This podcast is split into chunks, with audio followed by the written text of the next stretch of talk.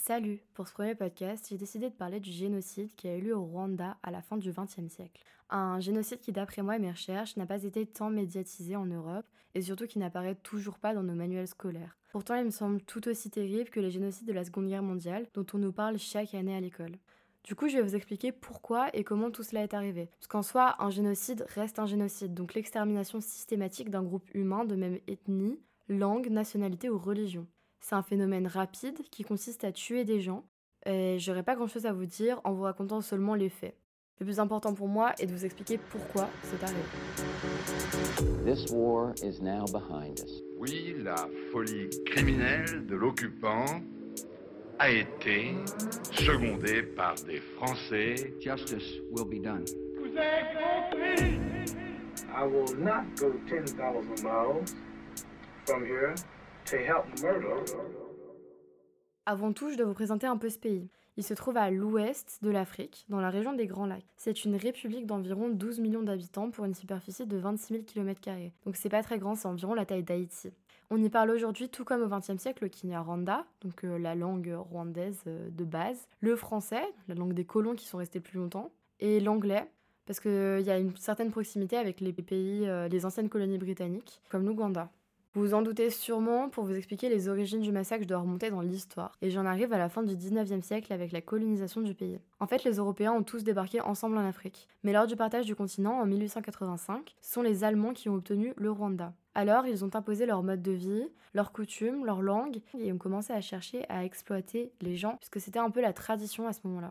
Mais les habitudes de l'époque étaient aussi à la hiérarchisation euh, des personnes, et l'explorateur anglais John Hannin Speke, qui a découvert la région des Grands Lacs et ses habitants quelques années auparavant, a mis en avant la théorie hamitique, très bien expliquée dans Tribu perdue d'Israël en Afrique, de Edith euh, Brodé ou Broder, je sais pas. Et du coup, je vais vous lire un passage de cette revue. Fondamentalement, l'hypothèse hamitique ou mythe hamitique affirme que toute chose de valeur trouvée en Afrique y fut apportée par les Hamites, supposés être une branche de la race caucasienne.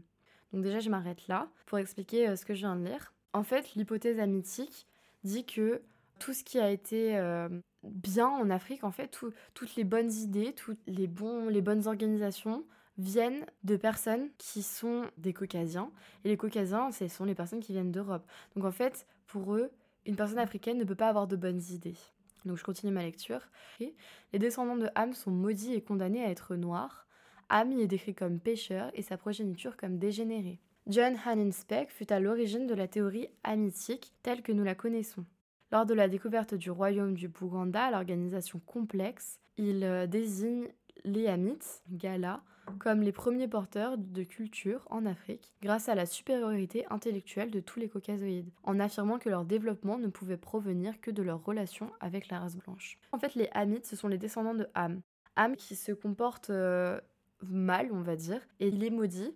Et euh, dans, sa, dans la malédiction qui est lancée sur lui, en fait, il devient noir. Quand même, Ham, il est mieux que les, gens noirs euh, noirs. Euh, parce que il, vient d'Europe de base et du coup on a décidé que les gens qui étaient plus clairs, qui n'étaient pas vraiment noirs noirs et qui étaient plus clairs que noirs, bah, descendaient de Ham et donc ils avaient une, valeur en fait ouais c'est vraiment une position de valeur par rapport aux autres noirs donc c'est absolument aberrant mais voilà, c'était comme ça que ça se passait. L'explorateur euh, John Hanning Speck est parti du principe que au Bouganda, l'organisation politique était, était bien, était complexe. En fait, il s'est retrouvé devant une organisation politique même peut-être mieux qu'en Europe. Et euh, du coup, il a décidé que ces gens ne pouvaient pas être tout simplement des, des gens du continent africain, ne pouvaient pas être des Africains en fait, et que ça devait être forcément des descendants d'Européens de, blancs pour euh, avoir fait des choses bien. Du coup, euh, pour en revenir au fait, au Rwanda, on trouve trois grands groupes ethniques différents. On a les Hutus, majoritaires, ayant une peau noire, enfin une peau très noire, et selon les colons, étant plus petits et trapus. Il y avait les Tutsis étant plus clairs de peau, avec un corps plus élancé, encore une fois selon les colons, hein, euh, qui étaient, comme vous l'avez sûrement deviné, les fameux Hamites. Puis on a les Tois, donc euh, minoritaires, et dont je ne raconterai pas l'histoire dans cette émission. L'histoire coloniale raconte que les Tutsis étaient majoritairement des éleveurs et avaient formé une élite dès le XVIIIe siècle. Or, dans sa revue euh, Rwanda 1994, Analyse d'un processus génocidaire, Yves Ternon remet en cause ce fait en racontant que des explorateurs allemands ont trouvé un autre décor à leur arrivée au Rwanda. Il dit Le pays qu'il découvre est demeuré à l'écart des divisions ethniques de l'Afrique. Deux groupes, Hutu et Tutsi, partagent le même territoire, parlent la même langue, le Kinyarwanda, ont les mêmes croyances religieuses et les mêmes pratiques culturelles. L'appartenance à ces groupes n'est pas vécue comme une identité. Donc vraiment, avec ce texte, on se rend compte de la réappropriation de l'histoire qui a été faite par les colons, parce que eux, ils vont nous dire, pour justifier leurs actes, que les Tutsis euh, s'imposaient déjà comme des leaders, et en fait, d'autres explorateurs euh, expliquent que non, c'était pas vraiment, vraiment le cas en fait. Qu'il y avait d'autres personnes et que les Hutus ne s'étaient pas autoproclamés euh, supérieurs. Voilà, donc je vous ai présenté les ethnies. Et du coup, quand les Allemands ont voulu former une élite, ils se sont rapprochés des Tutsis, puisque c'était les Hamites. Donc ils ont laissé de côté les Hutus sans vraiment se préoccuper des conséquences que ça aurait. Au fil du temps, les inégalités, les écarts se creusent entre les deux ethnies. Les Hutus se voient interdire, puisqu'ils avaient des quotas, euh, les accès aux universités, aux emplois administratifs, mais aussi à toutes sortes de métiers pouvant rapporter beaucoup d'argent. Et ça, ça crée une rivalité énorme entre les Hutus et les Tutsis. En 1918, l'Allemagne perd la Seconde Guerre mondiale et le Rwanda est attribué à la Belgique. On pourrait croire que les discriminations vont s'arrêter, mais en fait elle continue euh, de plus belle. Des colons belges, mais aussi des Français, notamment des missionnaires appelés les Pères Blancs, décident de soutenir les Hutus et de créer une élite dans cette communauté. Ils mettent donc en place des écoles spécialement faites pour l'élite Hutu, et c'est en fait là que se forge aussi euh, une véritable haine des Tutsis. Et donc en 1953 et en 1956, la Belgique commence à craindre de devoir décoloniser. Et alors elle décide d'organiser des élections législatives pour entamer la passation du pouvoir. Et en fait, c'est là que tout va basculer, tout va changer, parce que ce sont des Hutus extrémistes qui remportent ces élections. Et euh, c'est là que commencent en fait les violences à l'encontre des Tutsis, pour toutes les années durant lesquelles euh, les Hutus ont été exclus. Yves Ternon écrit dans son ouvrage une phrase qui me semble très représentative de la situation. Elle dit Hier, race supérieure, les Tutsis deviennent une minorité d'envahisseurs. Et c'est vraiment ça, c'est vraiment, on les a fait passer pour des gens qui étaient au-dessus, et maintenant, euh, bah, on se rend compte qu'ils sont très peu, et qu'en fait, ils n'ont pas un si grand pouvoir. Et vraiment, en fait, on veut les virer, on veut, on veut les tuer, et, c'est là euh, que partent tous les problèmes. Alors en 1959, euh, le roi du pays, Mutara II, meurt, et on assiste à l'arrivée des partis politiques, dont le Parmehutu, parti extrémiste représenté par les membres du gouvernement élu en 56. Donc ce sont des Hutus extrémistes. C'est cette même année que commencent les massacres. Des centaines de Tutsis sont assassinés par le Parmi Hutu. Ce sont des représailles d'événements antérieurs. Les Hutus avaient brûlé des enclos aux Tutsis, qui ont ensuite tué des Hutus. Enfin, c'est une histoire sans fin. Du coup, une vague d'immigration a lieu. Les gens partent vers les pays voisins, comme le Burundi ou le Congo, mais on trouve aussi une immigration à l'intérieur du pays, et ça engendre la création du premier camp de réfugiés au Rwanda. C'est le camp de Nyamata, qui va accueillir des milliers de Tutsis entre 1959 et 1994. L'année suivante, la République est proclamée dans le pays et le Parmehutu, pour rappel, le parti anti-Tutsi, prend le pouvoir à l'aide d'un référendum. En 1962, le Rwanda devient indépendant. Alors que jusqu'à cette date, le régime était largement contrôlé par la Belgique, là, les Rwandais gouvernent comme ils le souhaitent. Et c'est là que s'entame le réel processus génocidaire. En fait, j'ai pas vraiment besoin de vous expliquer en quoi il consiste, parce qu'on le sait tous. La propagande anti-Tutsi commence à la radio, dans les rues et même dans les manuels scolaires. On arrête les dirigeants Tutsi et on moissonne l'ethnie sur les cartes d'identité. Le procédé est donc vraiment euh, similaire aux génocides qui ont eu lieu pendant la Seconde Guerre mondiale. Qui dit processus génocidaire dit massacre. Et on assiste au deuxième, après celui de 1959, en 63. Le président de la République rwandaise annonce vouloir, je cite, la fin totale et précipitée de la race Tutsi. Les répressions sont de plus en plus grandes et dès 1973, le gouvernement met en place une épuration des Tutsis dans les administrations. C'est-à-dire qu'il décide de virer clairement les Tutsis de leurs fonctions. Et la même année a lieu un coup d'État orchestré par un militaire Hutu modéré, Juvenal Abiyarimana. Donc on assiste encore à un changement dans euh, la dynamique. Avec ce coup d'État, Abiyarimana prend le pouvoir et il essaie d'apaiser les tensions entre Tutsi et Hutu. Il choisit avant tout de s'atteler à repousser l'arrivée d'une crise économique, parce qu'il y en a une qui menace vraiment le pays. Il essaie de relancer l'économie, mais la crise arrive quand même. Et puisque dans toute crise, on cherche un coupable, toutes les avancées sociales s'arrêtent, la haine des Tutsis reprend, engendrant des nouvelles vagues d'émigration. Avec ces immigrations massives, qui ont duré tout le XXe siècle, le Front patriotique rwandais est créé par de nombreux Tutsis ayant émigré, mais aussi des Tutsis encore dans le pays. Leur but commun étant d'être à nouveau acceptés au Rwanda. Des offensives sont lancées dans les années 90 par cette organisation, mais le gouvernement répond par des massacres et des répressions. Euh, une guerre civile commence, mais des cessez-le-feu sont très vite signés. La communauté internationale décide alors d'aider le pays à rétablir la paix avec les accords d'Arusha, ayant pour but de redonner la tranquillité aux Tutsis et de faire revenir en fait tous les réfugiés, parce qu'il y avait beaucoup de réfugiés aussi Hutus qui ont fui le pays pour euh, éviter euh, bah, le génocide que tout le monde sait qui va arriver en fait. Et ils veulent éviter ça sur, certainement à, leur famille, à leurs enfants, parce que euh, parce qu'on ne peut pas faire vivre ça à une famille, et aussi parce qu'ils ne veulent pas être, être complices de ces meurtres. Malheureusement, le président est victime d'un attentat le 6 avril 1994 avec son homologue burundais. Donc euh, l'attentat, il se passe le 6 avril au soir et en fait c'est là que commence le génocide. Parce que euh, dans l'heure qui suit, les Hutus accusent les Tutsis d'avoir commis l'attentat et ils encouragent tous leurs alliés à prendre les armes pour se venger.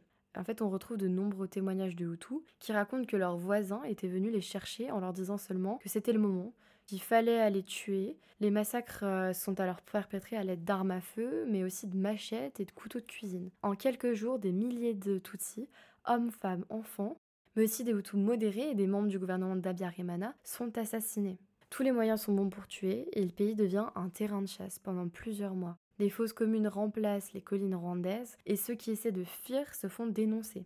C'est qu'en juin que l'ONU autorise l'opération turquoise menée par les Français, qui est une euh, opération euh, militaire et pas humanitaire, qui est destinée bah, à, arrêter, le génocide. Mais voilà, elle permettra donc d'arrêter le génocide dans les mois suivants, même s'il y a déjà plus d'un million de morts. Et en fait, on reprochera à l'ONU son manque de réaction face à cette situation d'urgence qu'a vécu le pays. Parce que, euh, en fait, on a fait évacuer que les Français, par exemple. On a fait évacuer que les Européens du pays. Alors que des centaines, des milliers de personnes se faisaient assassiner tous les jours. Aujourd'hui, le Rwanda se relève encore de cet épisode tragique pour tous, car il faut rappeler que seulement une partie des Hutus a tué, et ils ne sont pas tous complices de ce crime contre l'humanité. Donc euh, il y a des Tutsis qui sont encore traumatisés, mais il y a aussi des Hutus qui sont traumatisés. En fait, tout le monde est traumatisé. Seulement une centaine de personnes ont été jugées par la Cour pénale internationale en 25 ans. Mais on continue à rechercher activement des coupables. Mais surtout des représentants, parce que les gens qui ont tué ont été jugés en fait euh, au Rwanda par les Rwandais. Et donc les habitants sont encore meurtris par euh, cet épisode sanglant. Et c'est Gaël Fay euh, qui en témoigne très bien dans son livre autobiographique Petit Pays. Et c'est une discussion sur ce livre avec mon amie Emma qui clôturera ce podcast.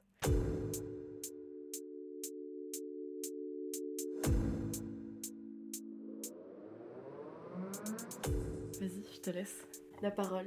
Bon bah voilà. Bonjour, je m'appelle Emma, je suis une amie de Valentine et euh, aujourd'hui on va discuter autour du livre Petit pays de Gaël Fay et son rapport à l'histoire avec un grand H.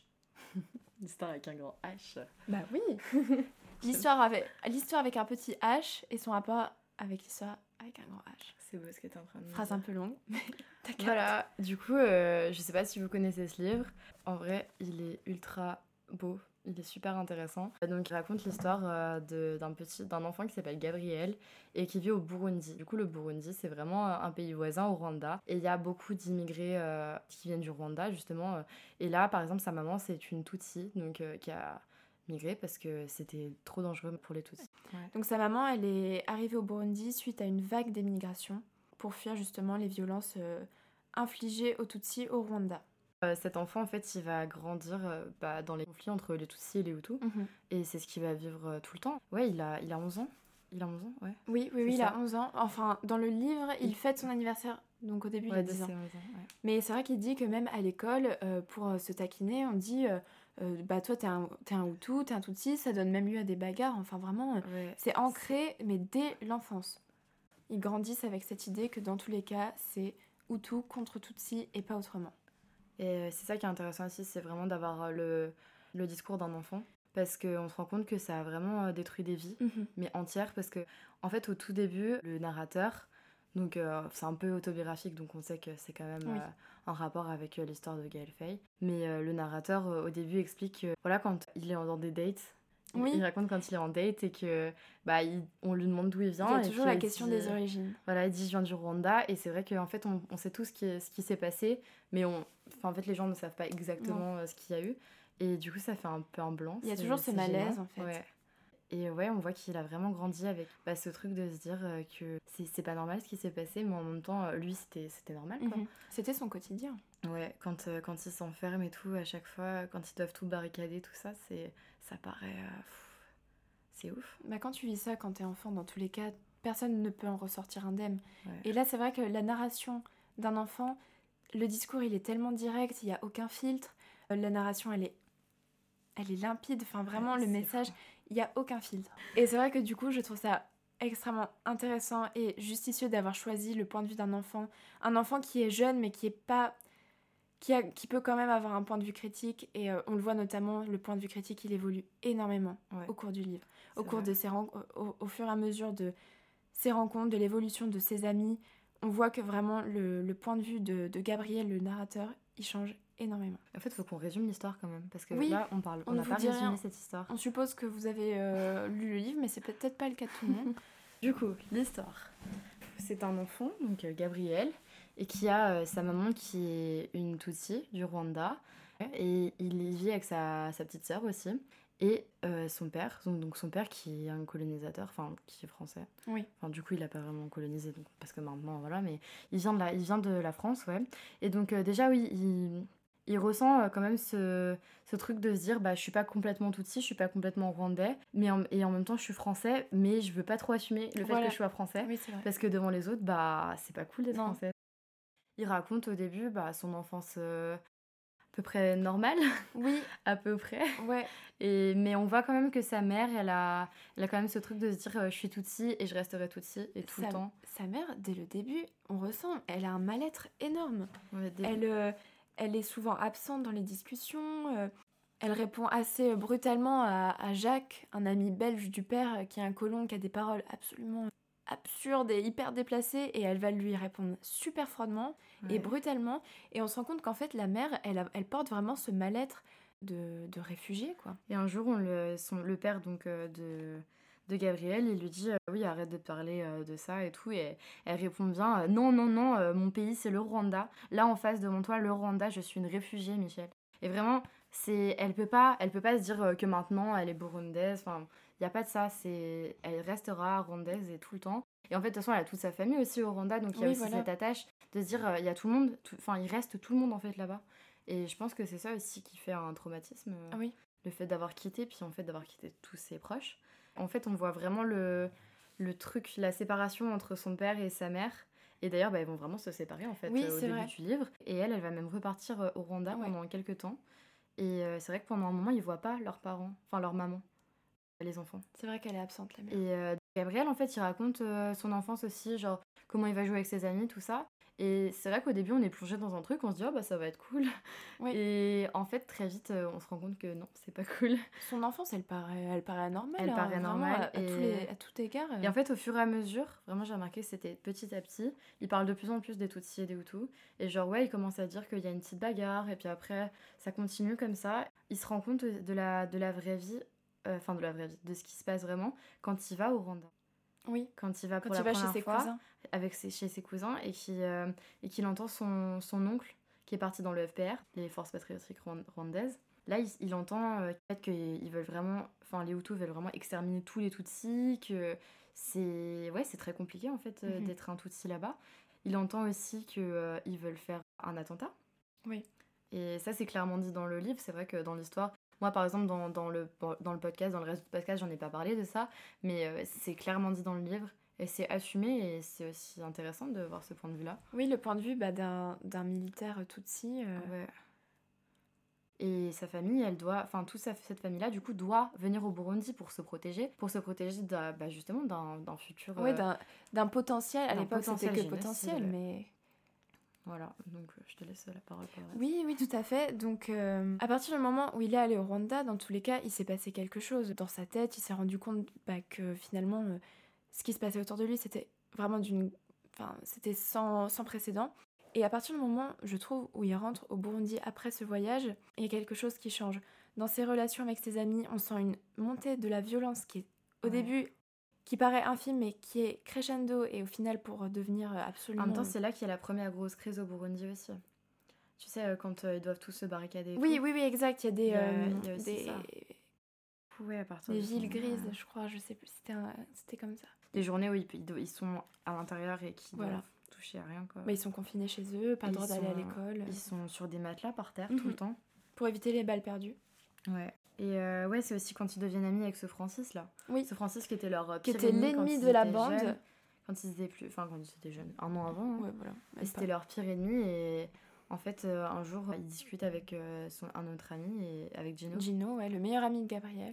Et au final, ils deviennent amis, mais parce qu'en fait, justement, il y a cette haine qui les lie. Ouais, c'est la violence qui les réunit. Ils ont 11 ans et c'est une haine qui les, qui les réunit. C'est ouf. Ouais. C'est impressionnant, ouais. Et eux, ils sont vraiment extrémistes euh, par rapport à Gabriel qui ne sait pas où se, où se positionner par rapport à tout ça. Parce que aussi, il y a le métissage. Oui, voilà, par rapport à ses origines. Lui, il est toujours entre deux. Il ne sait pas s'il doit, être, s'il doit totalement euh, prendre parti. Enfin, on peut imaginer que la situation, elle devait être très compliquée pour lui. Et en fait, pour tous ses amis, même si la plupart ont finalement choisi, euh, fait le choix de la violence. En même temps, enfin, ils vivent, ils grandissent dans ce contexte-là, dans ce climat qui est toujours extrêmement à la radio violent, tout ce voilà. Qui se passe. Il n'y a pas de, y a pas de filtre en fait ah avec non, les aucun. enfants. Non non. C'est pas, on dirait aux enfants. Bah si justement, c'est en fait c'est le parti pris des Français parce que le père de, le père de Gabriel, c'est lui qui décide de rien dire à ses enfants. C'est vraiment le parti pris il des les interdit même de des, des colonisateurs. Mhm. Ouais c'est ça. Même ouais même Jacques, euh, enfin ils en parlent pas en fait. Ils veulent pas en parler. Et je pense aussi peut-être parce qu'ils se sentent coupables de. Oui, voilà. Pouvoir faire. Euh, oui, c'est ça. Ils sont. En fait, ça sert à quoi qu'ils s'en parlent, quoi. C'est ça le truc. Il y a une culpabilité euh, qui, en fait, euh, fait devenir le sujet totalement tabou et personne n'en parle et ça crée un énorme malaise. Et donc, on doit, on doit retourner à l'histoire. Oui, effectivement. Donc, oui, quand la situation dégénère vraiment au point que là, enfin, tout le monde est prévenu que, que c'est la, la guerre, en fait, entre les Hutus et les Tutsis. Donc l'élément vraiment déclencheur, c'est l'assassinat du, président euh, du Rwanda le 6 avril 1994. Et là, finalement, la guerre est déclarée. Une guerre qui aura jamais, euh, enfin, qui n'aura pas le nom de guerre au début. Hein. En fait, euh, ce qui est étonnant ici, c'est que du coup, donc l'attentat où meurt Abiyarimana, le président du Burundi, il est aussi dans l'avion et il meurt aussi. À ce moment-là, au tout début, tout le monde pense qu'il va y avoir la même chose au Burundi. Mhm. Et c'est pour ça qu'il y a une sorte de tension dans le livre qui montre vraiment que, en fait, on pensait pas que ça serait que au Rwanda que ça allait se passer. Et c'était même étonnant qu'il se passe rien au Burundi. Mhm. Et euh, vraiment, ça, c'est ouf aussi, c'est que on a, on a ce, truc de tension de au début penser au Burundi, à où on est, donc on se barricade, machin. Et au final, tout le monde est resté barricadé et il s'est rien passé. Alors qu'au Rwanda, voilà, on a les, en fait, on a juste les coups de téléphone. Et les coups de téléphone, ils sont, ils sont horribles. Ils sont atroces, vraiment. Les coups de euh, téléphone entre, entre la maman de Gabriel et sa tante donc la tante euh, de Gabrielle, la sœur de la maman de... Oui, la tante Eusébie. Voilà, elle s'appelle Eusébie. Oui, donc euh, la maman de Gabrielle, pour vous recontextualiser, dit à la tante Eusébie de se barricader, en fait, de se confiner à l'intérieur d'une église, puisque c'est un lieu saint et dans tous les cas, il est euh, inattaquable. Sauf que la tante Eusébie répond Impossible, le quartier est encerclé, je ne peux pas prendre le risque de sortir avec les enfants. J'ai pris ma décision. Je vais prier avec eux, puis je vais les cacher dans le faux plafond Ensuite, j'irai chercher de l'aide. Mais je préfère te dire adieu maintenant. C'est mieux comme ça. Nous avons peu de chance de nous en sortir cette fois-ci. Ils nous haïssent trop. Ils veulent en finir une bonne fois pour toutes. Cela fait trente ans qu'ils parlent de nous supprimer. C'est l'heure pour eux de mettre leur projet à exécution. Il n'y a plus de pitié dans leur cœur. Nous sommes déjà sous terre. Nous serons les derniers Tutsis. Après nous, je vous en supplie, inventez un nouveau pays. Je dois te laisser. Adieu, ma sœur, adieu. Vivez pour nous, j'emporte avec moi ton amour c'est des gens. Ah bah c'est la réalité qui a dû se passer pour des milliers de familles. Mais pour tout le monde. Et ça a dû être atroce parce que finalement tu dis adieu à ta famille à travers un téléphone. Tu n'as même pas la chance, tu n'as même pas l'opportunité de les voir une dernière fois. Et le pire c'est qu'ils pensaient qu'ils allaient se retrouver ils, pensaient vraiment qu'ils allaient se retrouver avant, juste avant ça. Oui, bah oui, oui. Parce que donc euh, ils savaient qu'il allait y avoir un attentat dans le livre. Euh, ils expliquent vraiment qu'ils savent qu'il va y avoir non pas un attentat, mais qu'il va y avoir quelque chose, un problème quoi. Oui, voilà. Et que ça va plus être possible de rester au Rwanda. Et du coup, la famille rwandaise, là, la famille de la tante Ozebi, devait Avait rejoindre prévu de venir au Burundi. au Burundi. Mais au final, euh, ils n'ont pas eu le temps. Ils devaient venir bah, aux vacances de Pâques, donc c'était le week-end qui suivait. C'est ça qui est horrible, c'était le week-end qui, qui devait suivre ça. Et, ils ont pas eu cette et du coup, ils ont pas eu cette chance et ils sont, bah, ils sont morts. Après, voilà, c'est la mère de, de Gabrielle, elle devient folle. Elle devient folle parce qu'elle se met à rechercher en fait sa famille. Et donc quand elle arrive dans la maison de, de sa sœur, donc la tante Zébi, ainsi que des cousins de Gabrielle, bah, la première chose qu'elle voit et qu'elle sent d'ailleurs, elle le dit, mm. c'est les corps en, putréfaction des cousins, des enfants qui sont en train de, de, se décomposer littéralement sur le sol de la maison. Et ça, enfin, à partir de ce moment-là, forcément qu'elle en ressort folle, la maman. Elle a passé des jours à gratter le plancher pour enlever le sang, pour enlever des, des corps qui se décomposaient, des corps d'enfants. D'enfants en plus sa famille. Voilà, de, de, de ses neveux. Enfin, c'est atroce. Elle est partie rechercher après sa, sa sœur, donc la tante Zébi. Elle a marché des jours, elle a failli se faire tuer plusieurs fois, elle le dit. Euh, elle est allée dans des camps de réfugiés, donc des endroits extrêmement dangereux, où vraiment pour euh, une femme Tutsi, c'était pratiquement un suicide d'y aller en fait. Et euh, elle se met en tête de retrouver, retrouver sa, sa sœur, chose qu'elle ne, qu'elle ne pourra pas faire. Ouais. Et du coup, elle devient mais complètement folle. Elle perd totalement la tête. Et en plus, elle fait souffrir la sœur de Gabriel. Oui, parce qu'en fait, c'est complètement souffrir. C'est ça. qu'elle a besoin d'extérioriser. C'était trop, en fait. Ouais. C'était trop. Elle, pouvait pas garder ça pour elle. Bah ouais. Mais malheureusement, euh, elle a tout confié à la petite sœur de Gabriel, qui a 8 ans. Anna, qui a 3 ans de moins que Gabriel. Et euh, la petite, elle entend ça la nuit, elle entend sa mère qui a complètement perdu la tête. Tous les soirs, elle la réveille pour lui raconter. Lui raconter des choses atroces comme ça. Euh, évidemment qu'elle en sort traumatisée, la petite aussi. Oui, c'est ça. C'est aussi, euh, bah, par exemple, Anna qui, qui, a, qui, a, 8 ans, elle en, soi, elle a, pas, elle a peut-être pas compris tout au début, mais elle a dû vivre mm. euh, par procuration. Voilà, c'est ça. Cette souffrance, elle a, été elle a par procuration. Elle, elle a rien fait pour, mais c'est sa mère qui a dû tout lui raconter parce que ça allait pas. Oui. Et en même temps, c'est aussi une façon de, de faire son deuil, etc., de parler comme ça, de que sa mère devienne folle, euh, parce qu'il y a des gens qui n'ont pas parlé. Et, et c'est vrai qu'aussi, c'est peut-être aussi pour ça qu'on n'en parle pas en histoire c'est des trucs, c'est encore euh, des plaies trop Voilà, c'est encore trop récent peut-être. Et en même temps, euh, c'est notre devoir à tous de, de nous en rappeler et, et de, de, faire vivre cet événement euh, et dans vraiment, la Ce livre, pour, pour la mémoire du génocide, il est exceptionnel. Ah bah il est capital, hein, vraiment. Je pense que c'est une œuvre qui est très importante pour ça c'est comme euh, c'est un homme euh, de Primo Levi pour la, la Seconde Guerre mondiale. Je compare tout le temps la Seconde Guerre mondiale parce que c'est la même chose, c'est des génocides. C'est des génocides dans tous les cas. Et on n'en parle pas. Alors que la Seconde Guerre mondiale, on la bouffe hein, à l'école. C'est vrai. Et pour en revenir à Anna, juste, il y a un détail qui me, qui me revient comme ça. Mais c'est vrai que dans l'espèce euh, d'épilogue un petit peu où finalement Gabriel il va se rendre de nouveau au, au Burundi, il dit que sa sœur elle ne veut plus entendre parler du pays, mais euh, littéralement. Elle ne veut pas euh, revoir sa mère, elle ne veut pas revoir le pays. Ça lui rappelle trop de mauvais souvenirs. Et elle, elle a été confrontée de force à ces, à ces souvenirs horribles. Donc finalement, il y a des gens qui préfèrent ne plus jamais en parler, qui préfèrent une amnésie un peu volontaire pour ne pas revivre indéfiniment ces souvenirs-là qui sont, qui sont atroces. Après, des fois, c'est même pas volontaire. Hein. Inconscient Ouais. Mm. Ah bah, même euh, là, il le dit. Il le dit qu'en fait, euh, il a oublié de vivre. Il a oublié ce qui, ce qui s'était passé pendant longtemps. Et c'est quand. Euh, bah, en fait, pendant le génocide, je sais plus, parce que j'avais cette page il y a deux secondes. Pendant le génocide, ah oui, il dit Je ne me souviens plus de ce que nous avons fait durant cette période. Je ne me souviens ni de l'école, ni des copains, ni de notre quotidien. À la maison, nous étions à nouveau tous les quatre mais un immense trou noir nous a engloutis, nous et notre mémoire. D'avril à juillet 94, nous avons vécu le génocide qui se perpétrait au Rwanda, à distance, entre quatre murs, à côté d'un téléphone et d'un poste de radio. Et vraiment, ils n'ont pas vécu en fait. Ils ont attendu. C'était l'attente pendant quatre mois. Attente de, bah, du coup des Français qui sont arrivés. Une attente qui a dû Ça être a mis du temps. très long. Bah, parce que même, à un moment, ils disent... Euh, ils lui disent, ils disent à Tante Zébi d'appeler quelqu'un pour dire oui, son contact euh, ouais, à l'ONU, je crois. Ouais, un truc comme ça. Vraiment un mec ultra bien placé, placé et tout, qui en fait, mais qui n'a bah, rien fait. On s'en fout. Qui n'a rien fait. On s'en fout. On vous laisse euh, comme ça parce que le plus important, c'est de rapatrier les Français. Voilà. Et ça, ils le disent directement. de rapatrier les Européens. Oui. Et à un moment, la, la maman de Gabriel, elle s'énerve et elle dit mais comment ça se fait que vous fassiez passer euh, des Français, leurs chats, leurs chiens avant nous. Oui, et c'est vrai, cette phrase-là, elle est assez. Enfin, elle, est choquante. Significative. Oui, voilà. Significative de, de, la situation. Ah oui, à quel point ils, ils en avaient tellement rien à faire des, des, locaux que finalement ils préféraient rapatrier les animaux des Français. Et c'est vrai que du coup, ça, ça, ça, fait une sorte de hiérarchie qui est absolument absurde et en même temps qui devait être le quotidien de millions de personnes en 1994. On a fait le tour. non, on n'a pas parlé de, du coup de la radio, de quand ils entendent la radio. Oui, c'est vrai. Par rapport à, à, tout ce qui est euh, propagande, c'est quand même euh, un passage très intéressant. Oui. Parce qu'il montre euh, vraiment bah, comment ça se passait et comment on s'en rendait compte qu'il y avait des problèmes. Je vais Alors, la page, je pense.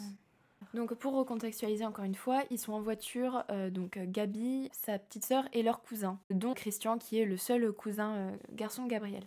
Donc ils sont en voiture, ils écoutent la radio, tout se passe bien, même ils étaient en train de chanter avant. C'était vraiment un très bon moment et d'un coup euh, tout le monde se tait et euh, il y a un, vraiment un malaise dans la voiture. Donc euh, Gabi demande à son cousin Christian Qu'est-ce qu'il y a? Rien, des bêtises. C'est l'animateur de la radio, ce qu'il disait. Qu'est-ce qu'il disait? Il a dit que tous les cafards doivent périr. Les cafards? Oui, les cafards, les Inyanzi. Ils utilisent ce mot pour parler de nous, les Tutsis. C'est le présentateur de la radio, l'animateur, qui a dit entre deux chansons, les cafards doivent périr. Ah bah c'est la propagande. C'est la propagande, ça. Et le truc, c'est que tout le monde écoute la radio. Les enfants, mm. euh, euh, les, enfin, les Hutus, les Tutsis. Et là, vraiment, c'était clairement un message qui, était, euh, qui visait les Tutsis, mais tout le monde l'a entendu. Mais c'est aussi pour ça que, que c'est pas étonnant que tout le monde ait pris les armes au 6 avril. Ah bah bien sûr, ils étaient appelés à le faire. Mais bien sûr, et on les a, enfin on, on allait toquer chez eux et on leur disait allez, c'est le moment. Ouais. Comme euh, si on partait en voyage. Comme une fête. Ouais, c'est ça. Et euh, vraiment, dans les reportages, ils le disent. Ils mm. le disent. Euh, moi, j'étais chez moi et on m'a toqué et on m'a dit de venir. Et en fait, si je venais pas, bah, je me faisais tuer. Voilà, c'est ça. Et mais c'est atroce. Enfin, faire un choix entre tuer des gens, tuer. Enfin, c'est horrible. Oui, ils étaient forcés à, à, participer à ce génocide. Et finalement, il y en a sûrement plein qui, qui ont rien fait, ou il y en a également plein qui ont tué, mm. mais pour se protéger. Et c'est là que c'est compliqué pour juger. C'est compliqué pour si tu dois protéger ta famille et tout. Il bah, y a un moment, euh, on peut pas se mettre à la place. Ouais, c'est impossible. Non, non. Bon, bah voilà. Du coup, c'était notre avis euh, sur euh, Petit, pays. de Gaël Fay qu'on vous recommande à fond. Énormément. Ce livre, il va clairement faire partie de l'histoire. Vraiment un conseil, lisez-le. Lisez-le tout de suite. En plus, il est vraiment pas long. Hein. Il fait même pas 200 pages. Euh. Il est pas long. Euh, l'écriture, elle est juste, elle est poignante. On n'en ressort pas indemne. C'est vrai que c'est une lecture qui peut être un peu bouleversante, mais il, faut le lire. C'est vraiment d'utilité publique. Et si vous n'aimez pas euh, vraiment lire, ce qui est possible, le film est sorti le 28 août au cinéma. Donc un film d'une heure quarante. Euh, que, nous ne l'avons pas vu encore, mais euh, ça ne saurait tarder.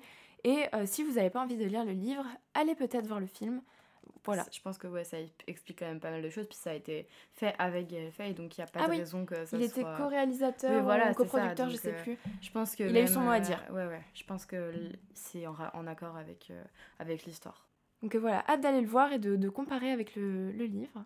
Peut-être que Valentine vous en parlera. on fera un retour euh, totalement, sur Instagram. Totalement, on peut absolument faire ça. Voilà, bah merci de nous avoir écoutés. Merci beaucoup d'avoir suivi cette conversation. On espère que ça vous a plu. Et puis à bientôt. À bientôt. À